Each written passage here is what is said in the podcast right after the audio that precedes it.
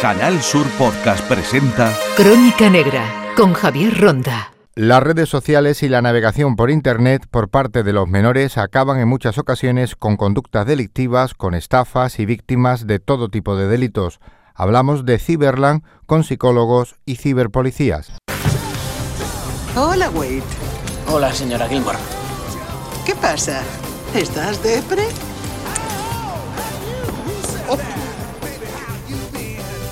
Nací en 2027, después de la carestía del sirope de maíz y de las revueltas por el ancho de banda, cuando la gente empezó a sobrellevar los problemas en vez de intentar arreglarlos.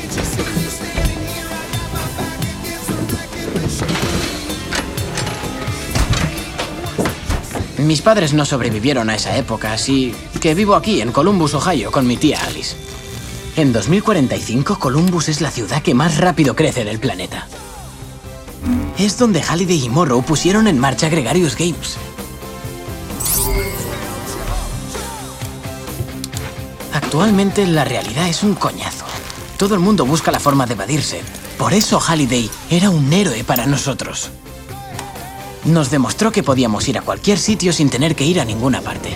Y ahora estamos con Alicia Rodríguez de la Fundación Mafre en esta jornada de Cyberland. Estamos en uno de los módulos. ¿Qué estamos viendo en estos módulos? ¿Eso qué significan esos ovillos de lana de colores? Alicia? Pues estos ovillos lo que intentamos es que la gente eh, sea consciente del tiempo que pasa eh, al día, o bien durmiendo, jugando. Lo que tienen que hacer es coger un hilo de color y dicen, bueno, pues un, me paso durmiendo ocho horas y lo enganchan en las ocho. Y ju- jugando a videojuegos, pues cinco horas.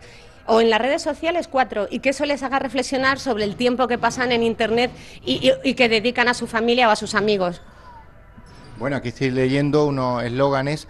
Cuida tu identidad digital, utiliza medidas de seguridad en tu dispositivo electrónico, piensa antes de hacer clic. Sigue tú leyendo. No mantengas contacto con desconocidos. Usa de manera responsable y con moderación los juegos online. Revisa las condiciones de uso de tus aplicaciones o aquellas que vayas a descargar. No dejes que el móvil controle tu vida. Sé precavido en Internet para evitar ser víctima de estafas online. Bien, viendo este gráfico de las lanas y los hilos, aquí nos puede dar al final, con tus amigos, con tu familia, eh, hablando con WhatsApp. Bueno, este algunos lo tienen a tope, ¿eh? Sí, sí, aquí, aquí hay gente que, por ejemplo, en WhatsApp o jugando a, a videojuegos, hemos visto que tenían incluso ocho horas. En WhatsApp, además, es una forma de relacionarnos con, con todos los que tenemos alrededor, con lo cual es donde más tiempo gastamos, siempre. Y con tu familia y tus amigos aquí cortito al final, ¿eh? Sí, siempre nos dedicamos a otras cosas que a la familia de los amigos y, por ejemplo, es muy importante ese ocio offline, tenerlo fuera, eh, ese deporte al aire libre, hacer actividades fuera también para compensar con toda la actividad online. ¿Qué cosas vemos aquí en esta exposición? Vamos a seguir pasando por el módulo.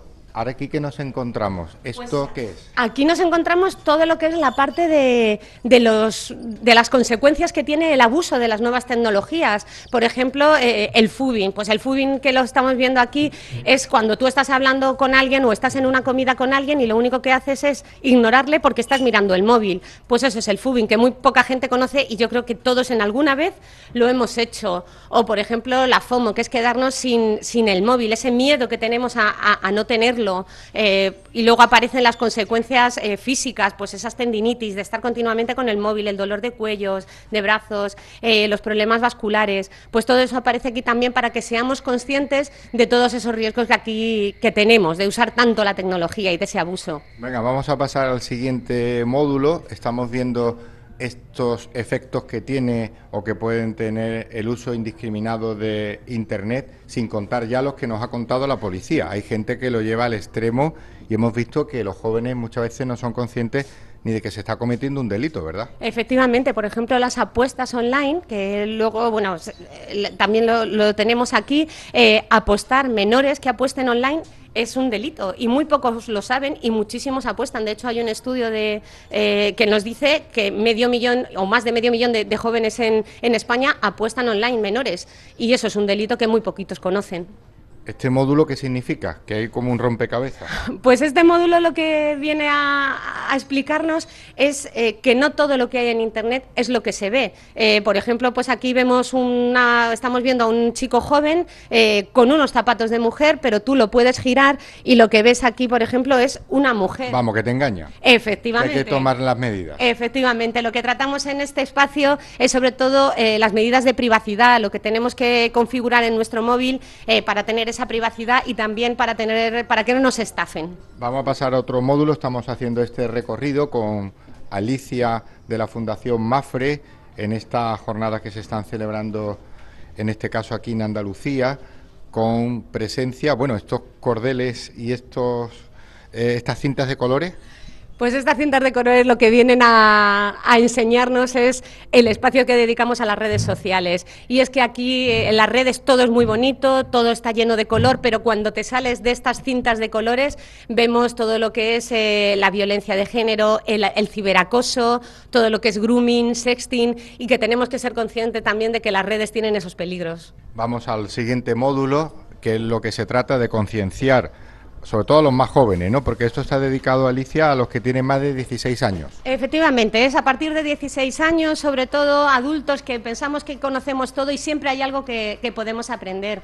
Por ejemplo, en este módulo lo que estamos viendo es la parte de desinformación, de pensamiento. Las fakes. Eso es, eso es. Eh, lo que queremos es eh, concienciarnos de que tenemos que contrastar la información que vemos, que no todo lo que nos llega en redes, todo lo que nos llega al móvil, eh, no tiene por qué ser verdad, hay que contrastarlo siempre con, con, información veraz. Pero escúchame, lo que estamos haciendo nosotros ahora mismo es verdad. Hombre, por supuesto. Y este podcast de Canal Sur Radio es cierto. Es, vamos, y con un profesional, o sea que esto... Y tú también. lo estás explicando perfectamente en este recorrido de Cyberland. ¿Qué queréis trasladar con ese nombre? Cyberland es, bueno, la idea de que todo lo que termina en LAN parece divertido, es lúdico, es ameno, pero siempre tiene una cara B. Y lo que pretendemos con este proyecto es enseñar esa cara B eh, que tiene unos riesgos que conociéndolos podemos controlar y, y podemos prevenirlos. Nos queda el último módulo, creo, ¿no? Sí, eso es. Nos queda el último módulo, que el último módulo es de es de juego. Aquí lo que. Bueno, aquí ya sí que pasan cosas. Sí. aquí lo que tenemos es, por un lado, una, uno de los lados lo que viene a enseñarnos es también esa reflexión sobre, el tiempo que dedicamos al juego, a la familia, a los amigos y al trabajo. Entonces, bueno, ir poniendo bolas para ir dif diferenciando cuánto tiempo y qué nos pesa más. Nadie nos va a juzgar, es simplemente pues, hacer esa reflexión que hacemos eh, para nosotros.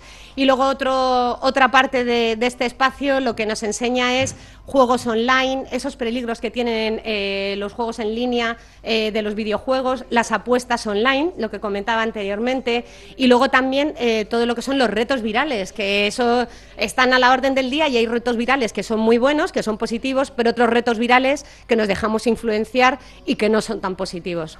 En esta crónica, hoy en el espacio de Crónica Negra de Posca, vamos a terminar con esa palabrería moderna, con todas estas que están aquí en el expositor. Danos un diccionario rápido, Alicia, para eh, finalizar. Fubing, que es lo que estábamos diciendo, pues eso de, de, de, ignorar a las personas que tenemos cerca porque estamos hablando con, con el móvil. Eh, bumping, eh, quedarnos hasta las tantas de la noche mirando el móvil y perdiendo horas de sueño que son tan, tan importantes. Eh, la nomofobia, ese miedo a perder el móvil, a no estar conectados, a quedarnos sin batería, sin conexión, que nos hace estar en el cine y estar mirando el móvil continuamente continuamente. Eh, todos el ciberacoso, por ejemplo, ese, eso que está ocurriendo también en, en tanto, para tantos niños y para tantos jóvenes y que también les, les impide tener esa vida, esa vida normal. Todo eso eh, son riesgos que debemos conocer y que debemos eh, prevenir. Pues muchas gracias, Alicia, por este recorrido que nos has hecho en esta exposición en Internet. Muchas veces las cosas no son lo que parecen ser. Muchísimas gracias. En Canal Sur Podcast Crónica Negra con Javier Ronda. Estamos en un espacio Cyberland con Ángel Pérez Reina, que es el inspector jefe que lleva el grupo de delitos tecnológicos, en este caso en Sevilla. Inspector, ¿somos conscientes los padres, somos conscientes incluso nosotros cuando navegamos por Internet que puede haber delitos? Digo los mayores, ahora iremos con los menores. Los menores no, no son conscientes, ¿eh? hay grandes conocimientos, los chavales hoy en día consumen tecnología desde que se levantan hasta que se acuestan, pero no son conscientes de los peligros que hay detrás. ¿Eh? Son muy confiados y, y la verdad que mm, te ven verdaderos dramas porque chavales eh, se ven arrastrados a unos comportamientos delictivos por, por esa falta, por esa, eh, por ser muy... no sé cómo decirlo, ¿no? La palabra, son demasiado confiados, demasiado confiados, sí. Hay que estar pendiente de los menores. Sin duda. Los padres tienen que supervisar el comportamiento de los chavales y mirar en las redes sociales y mucha labor eh, de, de formación de los chavales para que ellos sepan exactamente los peligros que conlleva ese tipo de tecnología. ¿Qué se encuentran en las denuncias? Es decir, la nueva forma de delinquir es el ciberdelito. Se ha pasado el delincuente a las redes. Sin duda, sí. Hay muchísimas denuncias, eh, sobre todo en el campo de las estafas. En delitos patrimoniales hay muchísimo, un incremento. mm, La última estadística de la Secretaría de Estado, eh, si no me falla la memoria, estaba en un 300% anual de incremento de, de denuncias de, este tipo.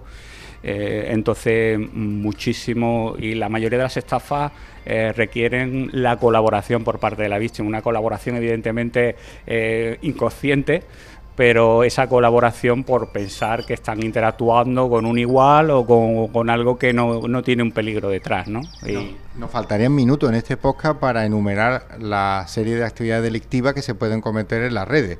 Eh, sexo, eh, juego, eh, acoso, vi- moving, violencia de género, en el trabajo. pues prácticamente todas las tipologías delictivas pueden ser trasladadas al ciberespacio.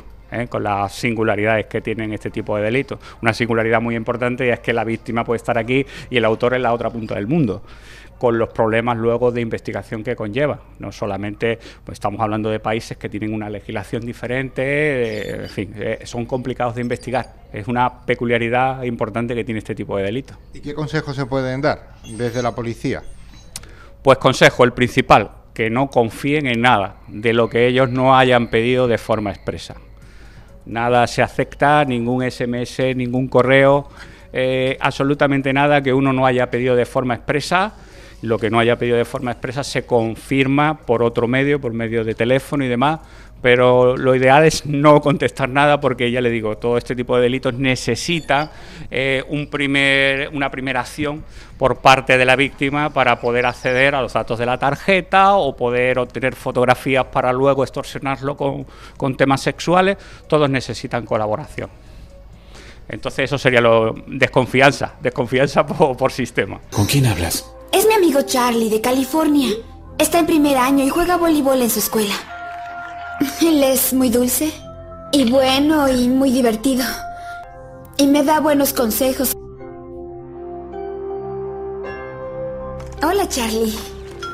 Creo que deberíamos conocernos.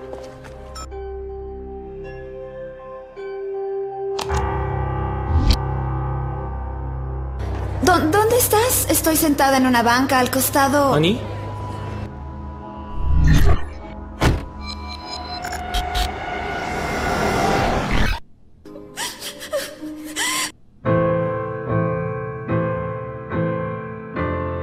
Annie, ¿qué pasó? ¿Qué edad tiene?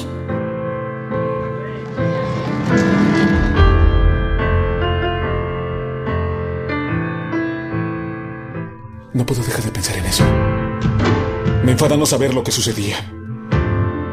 Will, ¿estás bien, amigo? ¿Cómo vas con eso? Genial, estoy curada. ¡Tú estás protegiéndolo! violó! ¡Entiéndeme! ¡Lárgate! ¿Crees que encontrar al sujeto es más importante? Quiero a este sujeto fuera de mi casa. ¡Mi vida está arruinada! ¡Nada volverá a ser lo mismo! Las personas son heridas. He recibido esto en el teléfono. ¿Qué es, Ángel? Sin duda alguna, esto es un intento de estafa. Eh, Hacienda no, no comunica a través de esos medios que le van a devolver a nadie un, un reembolso. Y lo hacen para precisamente lo que hemos comentado, ¿no? conseguir que pinchemos en el enlace y a través de ahí nos pedirán una serie de datos con los cuales eh, estafarnos. ¿Y usted como ciberpolicía, ahora qué hace? Porque aquí, por ejemplo, viene un número de teléfono móvil que me la ha mandado a mi SMS. ¿Se puede investigar o este número móvil está en Pakistán El o problema en bueno, Uzbekistán. De, los, de los teléfonos móviles, eh, nosotros evidentemente cuando nos llegan denuncias de este tipo pedimos titularidad de ese teléfono móvil. Eh, muchas veces nos encontramos que el, usuario de esa línea no está identificado, aunque deberían de estarlo todos, pero la normativa falla y hay teléfonos que no están identificados. Y otras veces pues que nos lleva a un titular que está en un país en el que simplemente no colaboran con las autoridades judiciales de España, con lo cual la investigación se, se complica mucho, se complica mucho. Para un ciberpolicía español, y la policía española ya avanzó en algunos años esta materia de tener unidades dedicadas a los delitos tecnológicos, lo más difícil es encontrarse el servidor en un tercer país y la persona incluso no está ni en ese, en ese país, está en otra. En otro tercero, sí, sí. ¿Cómo lo hacéis? Pues nuestra investigación, ya le digo, nosotros normalmente tiramos de los datos que tenemos, cuentas de correo electrónico, perfiles de internet, correo electrónico y, vamos siguiendo el rastro. Hay veces que llegamos a determinado momento en el que no podemos seguir tirando porque nos encontramos un servidor VNC en, en internet y no podemos seguir tirando. Entonces, bueno, pues llegamos hasta donde podemos. Muchas veces tenemos suerte y conseguimos cogerlo y otras veces pues se nos escapa. ¿eh? Hay una verdadera crónica negra en el mundo de, la, de los delitos, de los ciberdelitos, porque hay una ocultación total, incluso la falta de colaboración, a pesar de esas órdenes internacionales de Europol o de Interpol. Sí, sí, hay países que no colaboran, no con la policía, con las autoridades judiciales. No, si se le pide una IP a Rusia, con la que está cayendo en Rusia, difícilmente mm, eh, van a colaborar con nosotros. Entonces, eh, bueno. ¿Cómo se frustra un policía después de hacer toda la investigación? Tiene el delito cometido en España, en Andalucía, sabe que la persona puede residir en Rusia y el servidor está en China y digamos, hasta aquí hemos llegado, ese es el tope. Pues sí. O sea, es decir, se ha descubierto todo, pero La verdad es que mm, la tecnología tiene ese- esa, esa singularidad, ¿no? que tenemos que seguir el rastro a las evidencias que tenemos y, y muchas veces no podemos avanzar más de hasta donde podemos llegar. ¿eh? Sin embargo, Ángel, ustedes también es verdad que fructifican muchas operaciones porque se puede coger a la persona, si hay colaboración algunas veces de otros países, y que todo no, no queda impune, aunque claro, los malos saben cómo hacerlo. Claro, hay Los malos malos. los malos malos que se dedican de forma profesional al delito, vamos a entrecomillarlo, evidentemente saben protegerse y saben que cuando sus servicios lo colocan detrás de, una, de un servicio que no nos va a dar datos, pues vamos a llegar hasta ahí. A poco más podemos llegar. Otras veces seguimos el rastro del dinero, si hay un perjuicio económico, e intentamos llegar ahí. Incluso en esos casos nos encontramos con que son cuentas que están usurpadas y ni el titular sabe que le han abierto cuenta. Entonces, mm, hasta ahí llegamos y la verdad que es, frustrante porque las investigaciones llevan muchísimo tiempo y esfuerzo y hay muchas que, bueno que no llegan a- a su, a su fin, a coger a los delincuentes. ¿Se consideran ustedes ciberpolicías de verdad? Es decir, el estar mirando y navegando la red permanentemente, no patrullando, como por ejemplo eso, esa unidad de caballería que tenemos aquí en Andalucía, en Sevilla, que también cabalgan, ustedes cabalgan en la red. Sin duda, es parte de nuestro trabajo, de estar pendiente de, de este tipo de foros donde se pueden mover gente para captar datos y, y ver páginas web y demás donde pueda haber un hecho delictivo, sin duda. Es, un hecho- es una unidad ya esencial. Puede tocar y dar información a cualquier brigada de la policía. Terrorismo, estafa, eh, seguridad ciudadana, concentraciones, eh, fiestas, eh, Lo todo. abarca todo, la tecnología lo abarca en día todo. Y actualmente, pues claro, el, el delincuente sabe que irse a robar un banco, aparte del peligro que tiene, que le pueden pegar un tiro y le pueden caer muchos años, es mejor montar una página web y estafar. Es más lucrativo, con menos peligro y está habiendo un incremento exponencial porque, bueno, ya lo- los delitos tradicionales están pasando a la esfera del ciberespacio, como nuestra vida en sí. Eh, Cada vez, posiblemente cualquiera que esté escuchando este programa, lo primero y lo último que haga en el día sea tocar su móvil. Pues eso lo abarca todo y el- al delito también, evidentemente. De hecho, estamos en un podcast que el oyente se ha bajado y lo está escuchando en este momento aquí con la policía, con Ángel, este inspector especialista del grupo de delitos tecnológicos. Al final la policía va a tender a tener más ciberpolicía que policías. Esto no parecía hace algunos años ciencia ficción cuando lo veíamos en el cine. pero la, policía de a pie nunca se perderá porque siempre habrá delincuencia de ese tipo, ¿no? Pero, claro, si se cometen los delitos... Hay que potenciar este tipo de unidades sin duda y que me consta que la Dirección General de la Policía está esforzándose en potenciar estas unidades también porque ya le digo, hay un incremento importante de denuncias de este tipo nos quedamos con un mensaje final. Ahora que nos está escuchando mucha gente en el ciberespacio o en las ondas, o donde nos estén escuchando. Pues bueno, yo mm, recalcaría el tema de la desconfianza por sistema. Nada es lo que parece, nada es lo que parece ser. Nada, nada. No, podemos confiar en que detrás de una línea de chat haya quien dice ser, un una abuela de 70 años, un chaval que te está hablando, que piensa que está hablando con un igual, lo mismo es un varón de 50 años que está en Costa de Marfil o en cualquier otro país del Cuerno de África y, y viven de esto. Es un modus vivendi. Entonces formación y, bueno, y esos padres que también estén un poco pendientes de los chavales que, hace falta, sin duda. Pues muchas gracias. Ese mensaje final nos vale para cerrar este programa de divulgación y este podcast hoy dedicado a Ciberland, a las nuevas tecnologías, a los delitos, a los más jóvenes y también a la policía que vela porque no se cometa estos delitos. Muchas gracias. Muchas gracias a ti, Javier. En Canal Sur Podcast han escuchado Crónica Negra con Javier Ronda.